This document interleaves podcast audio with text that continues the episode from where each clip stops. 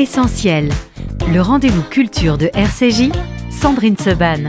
Pas tout à fait. Euh, soyez les bienvenus dans Essentiel, donc le rendez-vous culture de RCJ. Ravi de présenter donc exceptionnellement euh, cette euh, émission. Je vous rassure, Sandrine va très bien.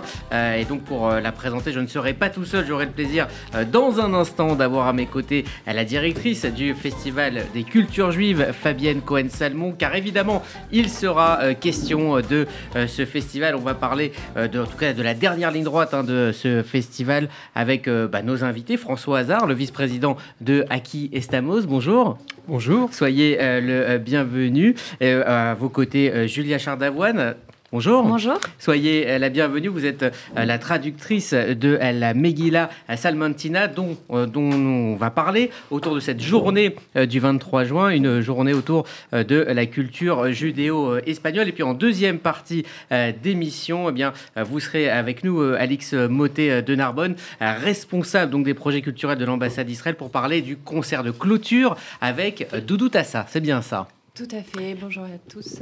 Et on reçoit donc avec nous, et ça sera ma co-animatrice pendant toute cette émission, la directrice de ce, grand plaisir, hein, festival, euh, Fabienne Cohen-Salmon. Déjà, est-ce que vous pouvez nous, nous présenter nos, invités du jour? Alors, nos invités du jour, eh bien, écoutez, c'est deux partenaires euh, importants, historiques hein, et fidèles du festival, je dois dire, l'association Aki Estamos euh, et les services culturels de l'ambassade d'Israël deux euh, partenaires qui nous proposent chaque année euh, une programmation exigeante, euh, une programmation axée sur la mise en valeur d'un patrimoine millénaire, hein, ce, ce, patrimoine culturel juif, et évidemment très axée sur la découverte de nouveaux talents, parce que c'est l'une aussi des missions de ce festival de de faire euh, découvrir au grand public euh, eh euh, des, talents qu'on ne connaît pas forcément en France et que nous, proposent ces, associations, ces, ces institutions. Et c'est le cas cette année. Hein. Euh, puisqu'on va avoir euh, effectivement notamment euh, Liliane Lay qui, se, qui se produit dans le cadre de la journée judéo-espagnole. Et Doudou Tassa, cet artiste emblématique de la scène musicale israélienne que, que, nous avons, que nous allons recevoir en partenariat avec avec l'ambassade d'Israël. Alors François Hazard, bonjour, vous êtes le vice-président euh, de euh, Aki Estamos. Et euh, vous allez nous parler de, cette magnifique journée judéo-espagnole qui aura lieu, qui est une institution un peu hein, dans le cadre du festival et qui aura lieu cette année, euh, donc le euh, bah, de, demain, le jeudi 23 juin, euh, toute l'après-midi et, toute, la, toute la soirée, avec Julia Chardavoine, vous l'avez dit, Rudy, qui est traductrice de cette fabuleuse Megillah Salmantina qui va être donc présenté dans le cadre de la euh, journée judéo-espagnole. Et puis Alix Moté de Narbonne, vous êtes responsable euh, des projets culturels au sein de l'ambassade d'Israël. Et, euh, donc vous, allez nous, présenter ce fameux concert de clôture du festival avec Doudou Tassa and the Coeties un groupe absolument euh, épatant. Euh, mais vous allez également nous parler, euh, si vous le voulez bien, de la politique culturelle aussi hein, de l'ambassade d'Israël et du partenariat avec de, ce partenariat avec le festival. ma première question ben, revient à, vous deux, François et Alix. Est-ce que vous pourriez présenter en quelques mots les missions de, euh, bah, de l'association euh, Aki Estamos et de, des services culturels de l'ambassade d'Israël. François Alors, Aki Estamos, ce qui veut dire en, en judéo-espagnol, nous sommes ici, c'est, on le présente souvent en résumé en disant c'est les judéo-espagnols au présent. C'est-à-dire qu'on a mmh. une attitude par rapport à notre tradition qui est effectivement millénaire, très active, euh, on souhaite euh, s'emparer en fait de l'imaginaire euh, qui est véhiculé par cette culture et en la projeter d'une manière très contemporaine, de donner l'opportunité, en particulier à des jeunes artistes, de travailler, de créer à partir de cette tradition, de la magnifier, de la sublimer et aussi de créer du lien de créer du lien, puisque finalement l'association est née comme ça, de gens qui euh, avaient à cœur de euh, prolonger leur héritage. Et donc c'est aussi une manière de communier. C'est-à-dire que ces, rencontres que nous organisons, ces concerts en particulier que nous organisons, c'est des concerts où on, cherche en fait l'émotion. On cherche quelque chose, on repart avec quelque chose euh, qui nous a transportés, qui nous a fait voyager dans le temps, dans la géographie. Alors, que va-t-il se passer, euh, Fabienne, lors de cette euh, journée judéo-espagnole demain? Eh bien, elle se déroulera en trois temps. D'abord, euh, à 14h, nous allons avoir une... donc, c'est, alors, je voudrais quand même parler aussi de l'Institut Cervantes, hein, qui, est, qui est partenaire aussi du Festival des cultures juives depuis de nombreuses années et qui s'associe à l'association judéo-espagnole.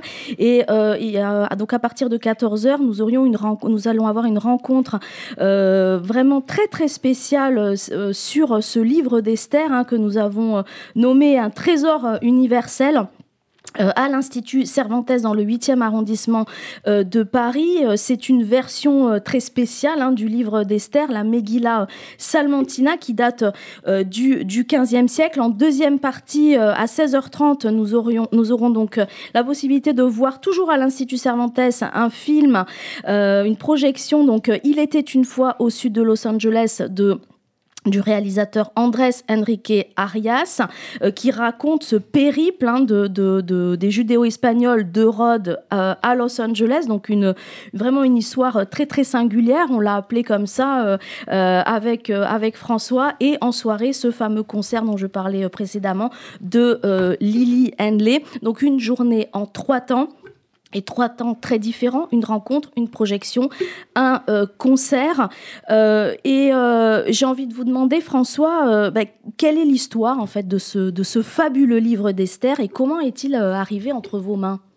Alors l'histoire en fait elle commence par les illustrations tout simplement que m'a apporté une jeune illustratrice suisse qui s'appelle Maeva Roubli qui a travaillé qui est était étudiante à l'école des beaux-arts de Lucerne et qui a fait un stage de six mois à l'école Shenkar de Tel Aviv, où elle a développé ce projet autour euh, d'Esther, qu'elle est venue me présenter. Et j'ai été absolument... Euh, euh, je suis tombé amoureux en réalité des, illustrations qu'elle m'a montrées. Et je me suis dit, il faut absolument faire quelque chose autour de ça. Donc autour du, pour moi, du judéo-espagnol, puisque c'est la vocation de ma maison d'édition, Lior. Et je suis parti à la recherche de Megillot, ancienne, de la tradition euh, séfarade. Et je suis tombé sur cette euh, de Salamanque, qui date du milieu du XVe siècle, qui a été euh, rédigé par un nouveau chrétien, c'est-à-dire quelqu'un qui avait été sans doute converti de force au euh, christianisme au début euh, du XVe siècle, ou, lui ou sa famille, et qui s'est efforcé de conserver la tradition juive sous un masque un peu chrétien. ce texte, il a une particularité, c'est qu'il est, il est ladinoïde, c'est-à-dire qu'il hérite en fait d'une version calque de l'hébreu. Euh, c'est du vieil espagnol, mais sous le vieil espagnol transparaît la syntaxe, les formules poétiques de l'hébreu. Donc c'est cette fusion qui m'a beaucoup euh, attiré, qui m'a beaucoup séduit. Et donc on est parti euh, de cette Megillah qui est conservée aujourd'hui à la bibliothèque universitaire de Salamanque pour euh, construire ce projet. Et je dois dire que un des miracles de ce projet, c'est aussi qu'il a réuni des gens qui, a priori, n'auraient eu aucune euh, vocation à se rencontrer. Donc la traductrice euh, Julia Chardavoine, qui vit au Mexique, Maeva Roubli, qui vit à, Bâle, en Suisse, le professeur Sens de la Maza, qui a mhm. réalisé hum, l'édition critique de cette Megillah et qui lui vit à Madrid. Et qui sera présent. et qui sera présent, euh, voilà. Alors, c'est la première fois que tous les acteurs de ce projet euh, vont, être présents. vont être présents et vont pouvoir dialoguer. Et se rencontrer. Se rencontrer eux-mêmes. Et rencontrer le public. Et rencontrer le public. Et j'ajoute que la rencontre sera euh, modérée, présidée par Marie-Christine Borne-Varol, qui est elle-même professeure des universités à l'INALCO, grande spécialiste du judéo-espagnol, euh, qui a réalisé des travaux absolument fondamentaux dans ce domaine. Alors Julia Chardavoine, vous êtes euh, l'auteur d'une thèse de sociologie sur le Mexique, hein, notamment. Vous vivez au Mexique euh, et donc vous avez traduit euh, ce, fabuleux manuscrit. comment on traduit un texte comme celui-ci par, rapport à, des textes plus, plus contemporains? Comment on travaille quoi? Un, manuscrit, un texte liturgique? D'accord. Euh, déjà, moi, là-bas, je suis traductrice de littérature russe et espagnole, enfin surtout mexicaine, vers le français. Donc, quand pour la première fois François m'a contactée, j'étais un peu déconcertée à l'idée de traduire du ladino. Et, en même temps, c'est une langue assez fascinante dans laquelle aujourd'hui je me suis plongée, puisque là, on a un nouveau projet de traduction en cours d'un texte mexicain écrit à la moitié en ladino, puisque c'est une langue qui est en fait pétrie d'influences, certes de l'hébreu, mais aussi des langues slaves, et bien évidemment de l'espagnol. Euh, donc il y avait déjà ce premier enjeu qui était vraiment lexical. Euh, et, syntaxique, puisqu'il euh, il fallait aussi se, comprendre un peu comment fonctionne la langue hébraïque pour pouvoir comprendre cette version du texte ladino euh, qui est complètement calqué sur le, texte massorétique. mais en même temps, avec François, on avait vraiment envie de faire un texte qui soit littéraire.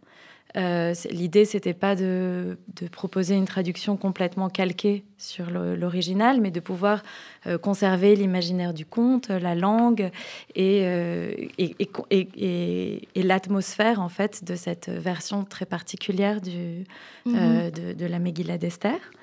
Et donc, bien évidemment, on a j'ai lu plein de traductions existantes euh, du, du livre d'Esther. Je me suis penchée sur, en, en comparant euh, euh, cette version en, ladino avec des versions, enfin avec toutes les autres traductions. On a beaucoup échangé aussi avec François.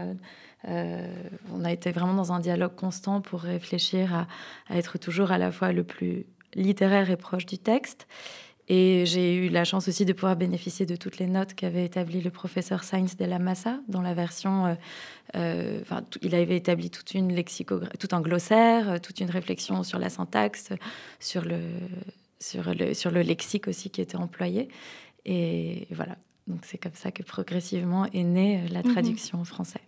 Alors, mais justement, euh, est-ce que euh, ce, texte a, un intérêt, je dirais, d'un point de vue euh, scientifique pour l'étude justement de, cette période, de, ce 15e siècle, ou est-ce que ça reste finalement juste un texte littéraire? Est-ce qu'il y a aussi un lien vraiment avec le texte liturgique initial hein, de, de la, la Megillah d'Esther que tous les juifs lisent pendant la, fête de Purim hein, Est-ce que quelle est la, différence euh, entre, les, deux? Est-ce qu'il y a vraiment un gouffre ou est-ce qu'on on a vraiment un, lien euh, très fort entre, euh, entre ces, ces, deux histoires. La Megillah d'Esther, hein, qui raconte finalement cette, cette, cette révolte hein, de, euh, du, du, peuple juif à l'époque donc du, du, du, roi Assyrus, hein, du, mhm. roi, du roi perse. Je pense que nos, nos, nos, nos auditeurs connaissent cette, cette, histoire est fondamentale dans l'histoire du peuple juif. Donc, est-ce que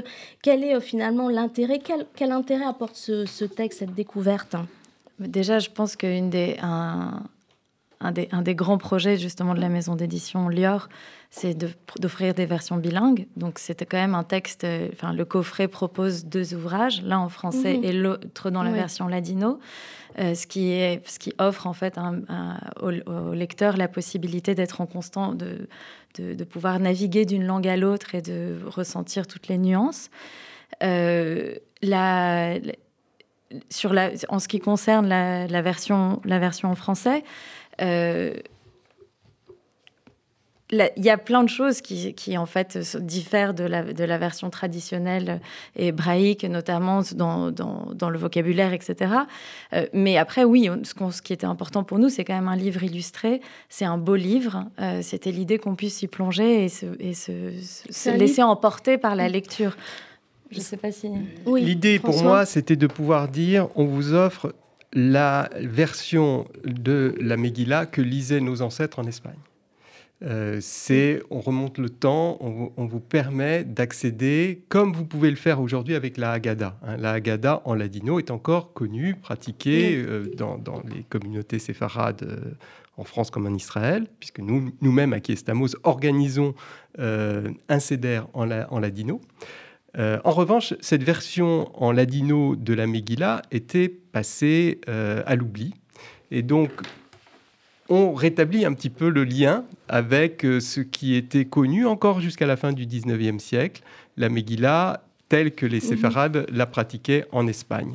Euh, c'est la version, d'après le professeur Senzelamassa, la version qui est la plus proche du texte sémitique, hein, du texte hébraïque. Donc c'est là où on va retrouver le plus l'influence de l'hébreu. Mais effectivement, comme le disait Julia, eh bien, euh, les séfarades euh, espagnols se sont approprié ce texte, au, ce, texte à, la période médiévale. Et donc, on va trouver, par exemple, pour le palais, on va employer le mot alcazar, qui est évidemment typique de cette époque euh, du judaïsme ibérique médiéval. Et on va retrouver, on, a, on a eu des discussions sur les termes connétables, page, etc. On a tout le vocabulaire, en fait, de l'univers médiéval qui transparaît dans cette Megillah. Et, il y a aussi, c'est un texte qui conserve une forte dimension d'oralité, euh, puisque c'était un texte qui était destiné à être lu et à transmettre la Bible, mais en, pour des gens qui ne parlaient pas l'hébreu, donc qui parlaient ladino. Et on retrouve euh, énorme. Il y a beaucoup de répétitions. Euh, il, y a, il, y a, toute une dimension euh, vraiment comme dans un conte où il y a en permanence une gradation. Il va y avoir trois termes ou quatre termes employés pour désigner en fait la même action, mais pour monter en, en mhm. intensité. il y a, il y a tout. C'est un texte qui est très construit autour de l'oralité. Enfin, le texte est oral puisqu'il y a un narrateur, mais au sein même du texte, il y a en permanence des gens qui prennent la parole et qui racontent ce que euh, l'un a dit et l'autre a dit et commenté et répondu. Donc c'est aussi la spécificité de ce texte, je pense. Et qui mêle castillan ancien et hébreu biblique aussi. Alors ça, c'est quand même, euh, voilà, rien que déjà pour ça. Euh, c'est et puis ce sont deux magnifiques volumes que j'ai eu entre les mains qui sont, voilà, ce sont des, des, des, petits trésors vraiment à garder dans sa, dans sa bibliothèque.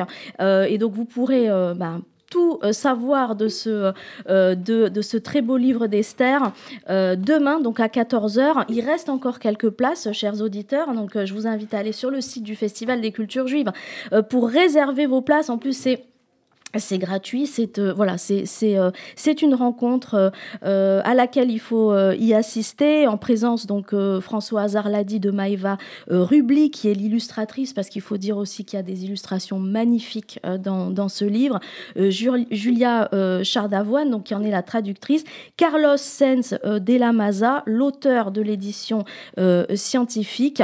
Et François Hazard bien évidemment qui sera là pour pour en, en tant que chef de orchestre pour, euh, pour, présenter, euh, pour présenter le tout. Alors, deuxième temps fort de cette, euh, de cette journée judéo-espagnole, le film. le film. Alors, j'ai cru comprendre que c'était c'était complet. Voilà, alors je ne sais pas si on aura peut-être euh, un petit surbooking, euh, chers auditeurs, mais en tout cas, voilà, sachez que euh, ça, ça sera. Là, on a, enfin, il y a, y a, vraiment un très énorme succès pour, pour cette projection. Il était une fois au sud de, de Los Angeles, donc, dont on peut peut-être dire quelques mots, François, notamment sur le réalisateur, sur, sur, sur la, la, thématique, et puis surtout sur ces judéo-espagnols de Rhodes. Mais comment se démarque-t-il finalement Enfin, ils ont eu un destin incroyable, hein, euh, de Rhodes à Los Angeles. Comment ils se distinguent des, autres communautés, enfin voilà, des, autres membres des, des communautés euh, judéo-espagnoles? Alors, c'est une communauté insulaire. Alors, elle a quelques caractéristiques effectivement euh, un petit peu différentes. la première, c'est que l'Italie s'est installée le Dodécanèse dans les années 1900, à partir de 1913. Donc euh, les Juifs de Rhodes deviennent assez vite euh, italiens, italianophiles si je puis dire surtout, euh, un grand amour pour l'Italie et puis surtout un grand amour pour le voyage. Alors c'est une petite communauté, hein, 6000 personnes à peu près au, début du XXe siècle, mhm. mais elle va avoir un destin très singulier puisqu'elle va essaimer en particulier en Afrique. Donc, euh, on va avoir une communauté euh, très importante qui va s'installer au Congo belge et du Congo belge. Ensuite, on va les retrouver au Zimbabwe, en Afrique du Sud, euh, en Belgique, puisque certains sont revenus ensuite au moment de la décolonisation. Et puis, une autre projection, c'est l'Amérique. Euh, donc là aussi, un goût euh, fabuleux du voyage. Donc on va les retrouver à Seattle. Beaucoup vont s'installer mhm. euh, en Amérique du Nord du côté de Seattle parce que c'est aussi une destination où la mer est très présente. Et puis ceux qui avaient peut-être envie d'un peu, d'un peu plus de chaleur vont s'installer du côté de Los Angeles et du côté de San Diego. Et c'est cette communauté-là dont le professeur Andrés Enrique Arias, lorsqu'il a fait sa thèse, je crois, c'était à l'université de San Diego, il a découvert euh, les traces de cette communauté qui, euh, s'était installée euh, ben, autour de quelques pâtés de maison, hein, comme souvent ça se, fait dans les communautés exiliques. Ils ont fondé une synagogue, ils ont conservé pendant quelques décennies leur tradition linguistique, leur, leur tradition culinaire. Et donc, il a pu rencontrer, alors ce film a été tourné il y a quelques années, donc il a pu rencontrer les descendants de, mhm. de ces immigrés de Rhodes. Euh, donc, c'est un film très émouvant euh, de ce point de vue-là, et je crois qu'il a été lui-même très touché. Alors, il est professeur aujourd'hui à, l'université de Palma de Majorque, mhm. en Espagne, et, et il m'a dit hier que maintenant il travaillait sur la cuisine séfarade, ce qui prouve qu'il a une continuité dans, dans, les idées. Et par ailleurs, il est grand spécialiste euh, des Bibles médiévales. Donc, on a aussi travaillé avec lui sur la Megillah Salmantina, donc, dont on a parlé. Et il sera là demain. Donc, il sera euh, présent demain. Il sera présent, Andrés Henrique Arias, pour présenter euh, donc ce, ce très beau documentaire. Il était une fois au sud de Los Angeles. Euh, à 16h30 à l'Institut Cervantes. Citons également la Fédération des associations séfarades euh, de France, hein, qui est partenaire aussi de, de cette journée. Et le clou de la journée, François, c'est le coup de cœur, l'un des coups de cœur vraiment du festival. Mon coup de cœur aussi, Liliane Lay, euh, pour la présentation donc, de son nouvel album, hein, publié chez Lior Éditions, Horace des Ahoradas, pardonnez hein, mon, mon, judéo-espagnol euh, très euh, maladroit, Liliane Lay euh, qui va présenter ce, son nouvel album, qui allie des compositions originales et des réinterprétations de chants judéo-espagnols. Alors pourquoi Liliane Lay, François? Alors, d'abord, il faut peut-être rappeler que c'est un, aussi. c'est aussi un coup de cœur, mais c'est surtout un bébé du festival, puisque Liliane Lay était déjà venue, en 2019. Il y a quelques années, c'est vrai. Et c'est un, donc c'est un projet qui est né grâce au festival des cultures juives, au Café de la Danse à l'époque. Euh, Liliane Lay vient des États-Unis, de New York exactement, de Brooklyn. Euh, elle fait partie en fait de cette mouvance de la culture juive new-yorkaise. Donc elle a travaillé par exemple, elle a joué avec David Krakauer, euh, euh, mais elle a aussi voyagé et elle est allée en Israël. Donc son premier disque a été produit par Omer Avital, le contrebassiste. Et elle est aussi spécialiste du chant folk américain. Alors, pourquoi, pourquoi le lien avec le judéo-espagnol? euh, elle a des racines judéo-espagnoles et je pense que le lien, ça vient à, travers le métissage. On en a parlé, euh, pas forcément de façon très explicite, mais la culture judéo-espagnole est une culture extrêmement métissée. Euh, elle a réuni à peu près toutes les influences de la Méditerranée, du monde arabe à travers Al-Andalus, en passant par le monde turc, ottoman, grec, bulgare, donc il y avait quelques influences slaves, yougoslaves on retrouve tout ce, métissage et en même temps, c'est ça le miracle du judéo-espagnol, mhm. c'est que c'est quelque chose de très particulier auquel euh, on s'identifie. Euh, et donc, ce nouveau métissage, bah, c'est un pas de plus, c'est une création de plus à travers donc l'influence cette fois-ci du bluegrass. Et le bluegrass, bah, finalement, c'est aussi une musique des migrants, de migrants, mhm. hein, de, gens qui venaient d'Écosse, euh, d'Irlande et qui transportaient leur euh, musique traditionnelle sur les pistes de l'Amérique profonde et qui les ont conservées. Donc Liliane Lay, bah, finalement, elle s'est projetée comme nous, judéo-espagnols, nous nous projetons vers euh, les, les, cultures qui nous, qui nous qui nous environne et on essaie de prendre ce qui nous intéresse et d'en faire finalement un amalgame. Donc c'est un peu finalement euh, une création culturelle mhm. nouvelle, une nouvelle façon d'entendre la tradition judéo-espagnole. C'est ça qui est intéressant parce que ça, la revitalise. Alors on le voit pour Liliane Lay, mais aussi pour euh, Doudou Tassa, dont on va parler euh, dans un instant. Hein, ces, ces, artistes qui réinvestissent hein, le, ce répertoire folklorique, ce répertoire patrimonial, ancestral, au-delà de l'expérimentation finalement, de la, la création artistique seule qu'est-ce que, et là je pose la question à François, mais aussi à Alix, qu'est-ce que euh, cela dit de notre société? Est-ce qu'il y a finalement une recherche de repères pour ces jeunes artistes? Dans des sociétés aujourd'hui qui sont peut-être de plus en plus fracturées. Euh, on voit euh, voilà toute la, scène euh, variété pop partout dans le monde et à côté ces, répertoires très particuliers et qui attirent aussi de plus en plus finalement de, de, public et de, jeunes artistes. Alix peut-être? Oui, alors je vous dirais que depuis une, une décennie, on, est témoin d'un phénomène culturel et sociétal qui est assez retentissant dans la mesure où il va concerner toutes les disciplines artistiques et aussi tous les publics. Vous avez beaucoup parlé, Julia et François, de calque, et euh, je dirais que la culture israélienne, pour, pour, pour, pour, notre, notre part, et euh, est vraiment calquée sur l'histoire d'Israël, c'est-à-dire une histoire qui, qui est faite... Euh, j'allais dire, de différentes vagues de, de, de, migration. Et on le voit tout particulièrement dans la musique hein, israélienne qu'on pourrait comparer à une partition. Vous avez votre base, qu'elle soit à clé de sol ou clé de fa, qui serait un petit peu les origines juives dans lesquelles on, va toujours puiser.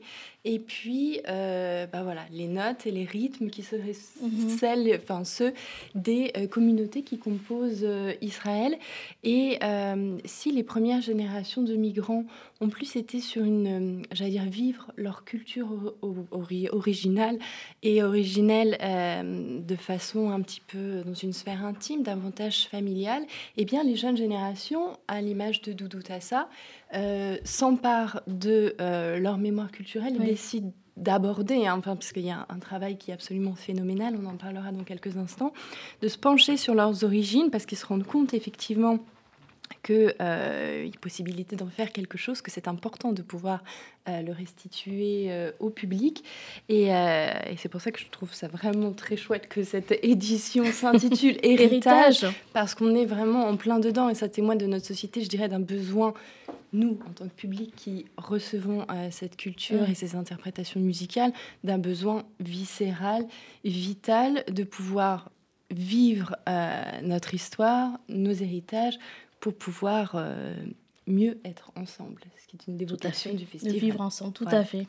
François, un mot sur justement cette, euh, ce, euh, cette redécouverte hein, mhm. de ces, artistes qui s'emparent, hein, comme le disait Alix, de, de ce, ce, patrimoine musical ancien.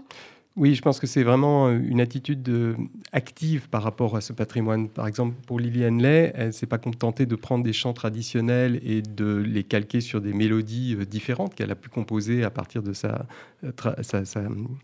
culture du folk américain, mais elle a écrit des textes en judéo-espagnol, avec l'aide d'ailleurs de professeur Marie-Christine Varol. Elle est venue, elle a eu obtenu une bourse Fulbright, donc elle est venue pendant un an euh, elle est toujours en France d'ailleurs, à la Cité internationale des arts, où elle étudie euh, le judéo-espagnol, hein, mhm. suit des cours à, à, Langso, à l'INALCO.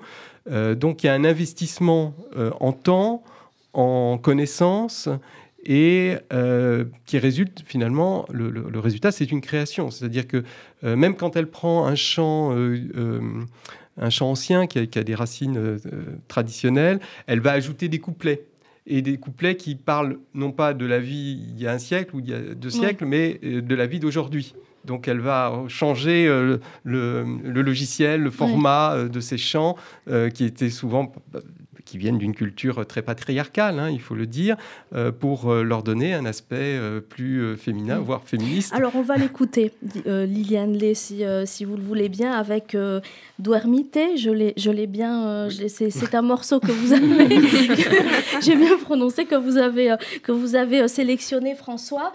Euh, Duermite, on va, on va en, en, écouter un. C'est pas pour vous endormir. Hein.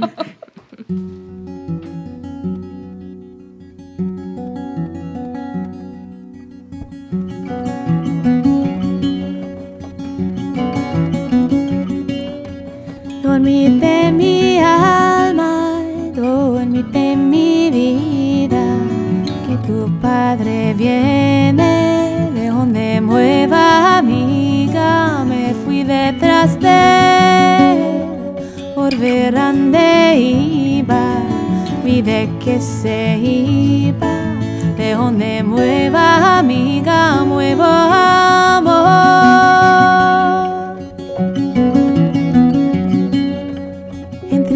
Más adentro por ver lo que había. Y de meses puestas con ricas comidas yo me fui a mi casa triste y afligada. Yo cerré mis puertas con siete andravías muevo dolor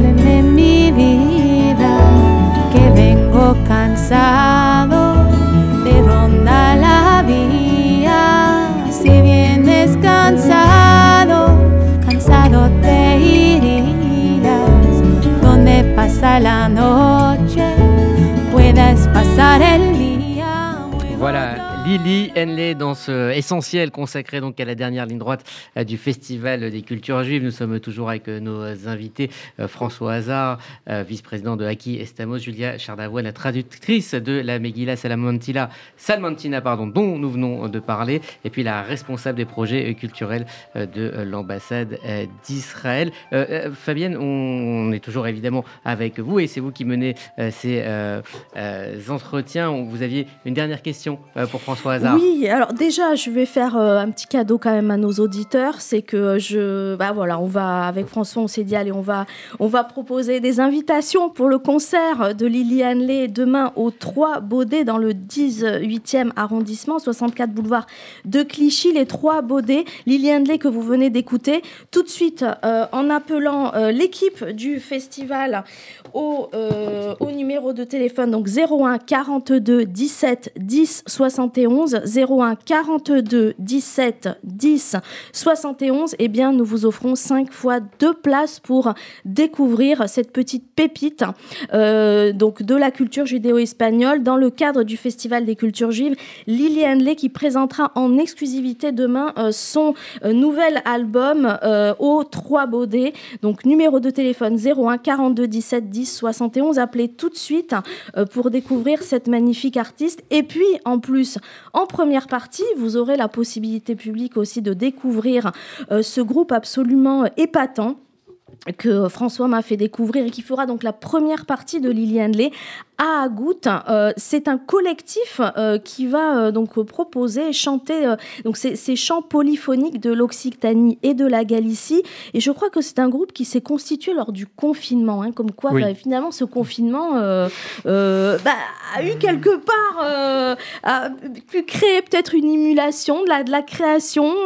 voilà, ils se sont réunis pendant ce fameux confinement et ils ont créé cette- ces, ces chants. François, un mot sur le groupe? Oui, alors, euh, bon, on sait que les séfarades ont quitté le- la péninsule ibérique non seulement avec la langue castillane, mais aussi toutes les langues de la péninsule ibérique, c'est-à-dire le portugais, le galicien, le, euh, le valencien, le catalan, le navarrais, etc. Et donc là, on va par- parcourir justement toute la richesse de ces cultures euh, régionales euh, du monde ibérique grâce à Goutte. Donc, euh, en particulier, il y a, je sais, le béarnais, euh, il y a aussi euh, le catalan, le galicien qui sont pratiqués et l'occitan. Donc voilà, c'est une découverte qui nous plonge à nouveau dans les racines euh, séfarades espagnoles. Alors, est-ce qu'on peut en, en écouter, mais vraiment, voilà, euh, 20 secondes, parce que j'aimerais vraiment faire découvrir au public ce groupe Los Presoners en live session. Je ne sais pas si à la technique ils l'ont. À Agout, Non, on, on- on m'a dit qu'on ne l'a pas. on- ah si, on- on, on on l'a, on va l'écouter, on va l'écouter. Voilà. Sinon, on l'aurait écouté en fin d'émission. On y va, à goutte. Tantos vendrá la primo, tabelo vero y mes de mai. Lo mes de mai floresce grano, cada a flor. Los vents galants que la accueillent, ta la portara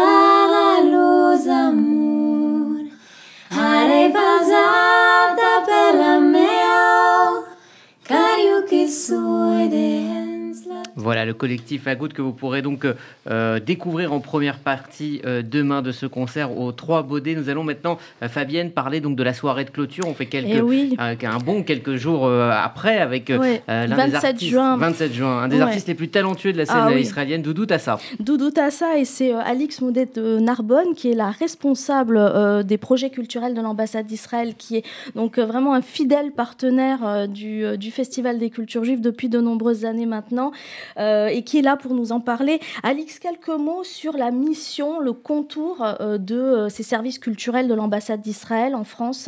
Le département des affaires euh, culturelles de l'ambassade d'Israël a pour vocation de promouvoir et de soutenir euh, la très vibrante et riche euh, culture israélienne et de pouvoir présenter tout un panel d'artistes, toutes disciplines confondues, au public français le plus large possible et ça sur l'ensemble du territoire. On n'est pas cantonné à Paris et ça nous permet évidemment d'encourager le dialogue culturel et de favoriser une approche, j'allais dire une compréhension qui serait beaucoup plus multiforme de la société euh, israélienne. Donc on a des partenariats, vous l'avez dit Fabienne, on a un bel exemple avec le Festival des cultures juives. On travaille aussi de façon bilatérale avec d'autres pays en étant membre depuis cette année du FICEP, qui est le Forum des instituts culturels étrangers.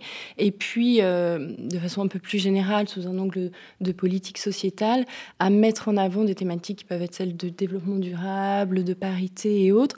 Donc une mission qui est large, qui est pluridisciplinaire, qui est de partage, d'ouverture et de tolérance. Et, euh, la tolérance, le, voilà, ce, multiculturalisme, ces multifacettes hein, de, la, culture israélienne, eh bien, on, va en avoir euh, un, exemple incroyable avec ce concert de clôture où nous accueillons Doudou Tassa, euh, qui est un produit hein, vraiment finalement de ce, de, ce métissage israélien. Et qui va, euh, comme on l'a vu avec Lily Handley, euh, qui, réinvestit hein, euh, finalement son, patrimoine, son histoire. Doudou Tassa, il sera accompagné de son groupe, The Kuwaitis. c'est une pépite vraiment venue tout droit de Tel Aviv. C'est une immense star en Israël. Il fait voilà, des concerts qui a 4000, 5000 personnes. Il chante en hébreu, mais surtout en arabe. Et pour cause, eh bien, il a décidé de rendre hommage, hein, il y a une dizaine d'années, à ses glorieux ancêtres, précurseurs de la musique arabe euh, dans le Bagdad des années 30, il s'est finalement, euh, Alix, donné euh, pour mission de faire revivre cette, cette musique. Et euh, eh bien, euh, en, unissant ses, ses, origines juives euh, et arabes, eh bien, il réussit à transmettre donc cette musique très profonde, pleine, pleine de, sens. alors, pourquoi Doudou Tassa Qu'est-ce qui voilà Alors, on a travaillé en, ensemble. C'est vrai qu'on a eu un coup de cœur hein, pour pour cet artiste. Mais est-ce que vous pourriez nous parler de son histoire absolument incroyable, quoi, et notamment de ses, ses grands-parents? Oui, alors en fait, euh, Doudou Tassa, on dirait de lui qu'il est auteur, compositeur, interprète, que c'est un énorme bosseur, qui a une petite cinquantaine euh, d'années. C'est vraiment, vous l'avez dit, une figure majeure de la scène euh, rock israélienne. Hein. C'est une véritable star avec des concerts qui affichent complet. Il mm. a fait la première de Radiohead il y a quelques années, ah ouais. Coachella. Tout à fait. Donc on espère vraiment que lundi au Trianon, euh, le public français euh, lui fera une salle comble parce qu'il le mérite amplement et ça va être un concert euh, très épicé et, et rock'n'roll. Euh, en réalité, dans les années, euh, dans les années 2000-2010, euh, comme il avait cette solide réputation de, travailleur, il, va tomber sur de vieux enregistrements euh, musicaux à la fois de son grand-père et de son, grand-oncle qui sont nés euh, au Koweït. Et puis, euh, euh, il va travailler sur ces enregistrements qui sont pour lui une véritable découverte, une pépite, et alors qu'il il, euh, il, chantait en hébreu, il va euh, effectivement se mettre mmh. à chanter en, en, en, arabe et produire euh, plusieurs albums, hein, puisqu'il en a 12 à son actif. Hein. Le premier, c'était quand il avait 13 ans. Euh, donc c'est en plus un talent précoce. Mmh. Et il va entamer un travail de, de, modernisation, de défrichage, je l'ai dit euh, de, de, toute cette musique hein, de, de, ses grands-parents et, euh, et, former donc ce groupe avec The Kuwaitis qui va être un succès absolument phénoménal euh, en, en, Israël. Et euh, et vous pourrez l'entendre euh, lundi et le voir aussi, hein, parce que c'est vraiment une. Ah oui, c'est vraiment voilà, un personnage qui, qui habite, qui habite euh, la scène. Il y, a, il y, a, une voix qui est très, qui est très puissante où on sent toutes les influences effectivement euh, de, de, Bagdad et autres. Et, et pourquoi Doudou Tassa? Bah Parce qu'en fait, c'est la plus belle. Euh, image euh, pour, pour cette édition-là, pour clôturer ce, ce, festival, euh, qui donne vraiment euh, un Israël très euh, très solaire, euh, très ouvert et, et, et, tolérant et qui, qui est fait mm -hmm. de, de, métissage. Et ses grands-parents, enfin, euh, moi j'ai lu l'histoire absolument incroyable de, ce, de, ce, de son grand-père Daoud Al-Koueti, euh, qui, donc, qui a donné certainement le, le, le nom du groupe de Doudou Tassa de Kouetis et son grand-oncle, donc Saleh, qui, qui était en fait donc musicien donc à Bagdad au cour donc euh, donc sous la, la, la, la cour du, du, roi Faisal II. C'est leur chanteur euh, préféré. Voilà, hein. et c'était le les euh, chanteurs, euh, les musiciens préférés du roi Faisal II. Euh, ils se produisaient très régulièrement dans les palais, dans les stades irakiens.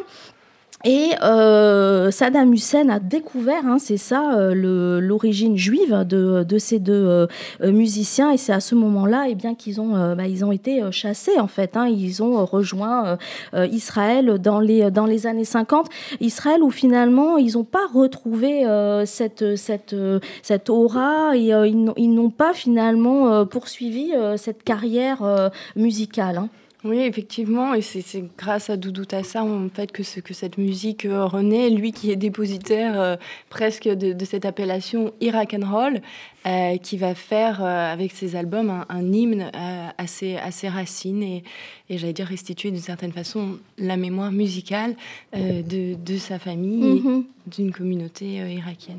Oui, tout à fait. Alors, Doudou Tassa, il a sorti un, un album en 2011, euh, donc sous le nom Doudou Tassa and the Coetis, où là, il a travaillé, modernisé hein, ses, ses influences avec ses propres sensibilités. Et puis, en 2015, il a sorti un deuxième album, Allah euh, Shawati, euh, et dont le single When euh, Ya Galoub sera donc la première chanson arabe à être diffusée sur la plus grande station de radio d'Israël. C'était en 2015 et depuis, eh bien, il chante en arabe irakien et il associe donc dans son groupe des interprètes juifs et arabes d'Israël et d'Irak. Ça, c'est absolument fascinant, quoi, de voir ça. Oui, c'est fascinant, c'est très inspirant aussi. Très inspirant, ouais, tout à fait. Et puis alors son troisième album, El Hajar, en 2019, euh, marque vraiment l'ascension euh, de, de Doudou Tassa et euh, c'est un album dans lequel il a vraiment mobilisé toute la, la puissance de sa voix parce qu'il a vraiment une voix euh, euh, incroyable, extrêmement profonde. Quoi, faut vraiment, faut vraiment l'entendre en hébreu et en arabe. Fabienne, vous nous avez donné vraiment très Oui, envie de alors on l'entendre. va. Alors voilà, on va, on va l'écouter, on continue d'en parler après Alors, parce que là, là ouais. on brûle d'impatience d'écouter Doudou Tassa On va sur RCJ. avec Eshrab Kazak Ouid Hana, je crois bien. Prononciation parfaite.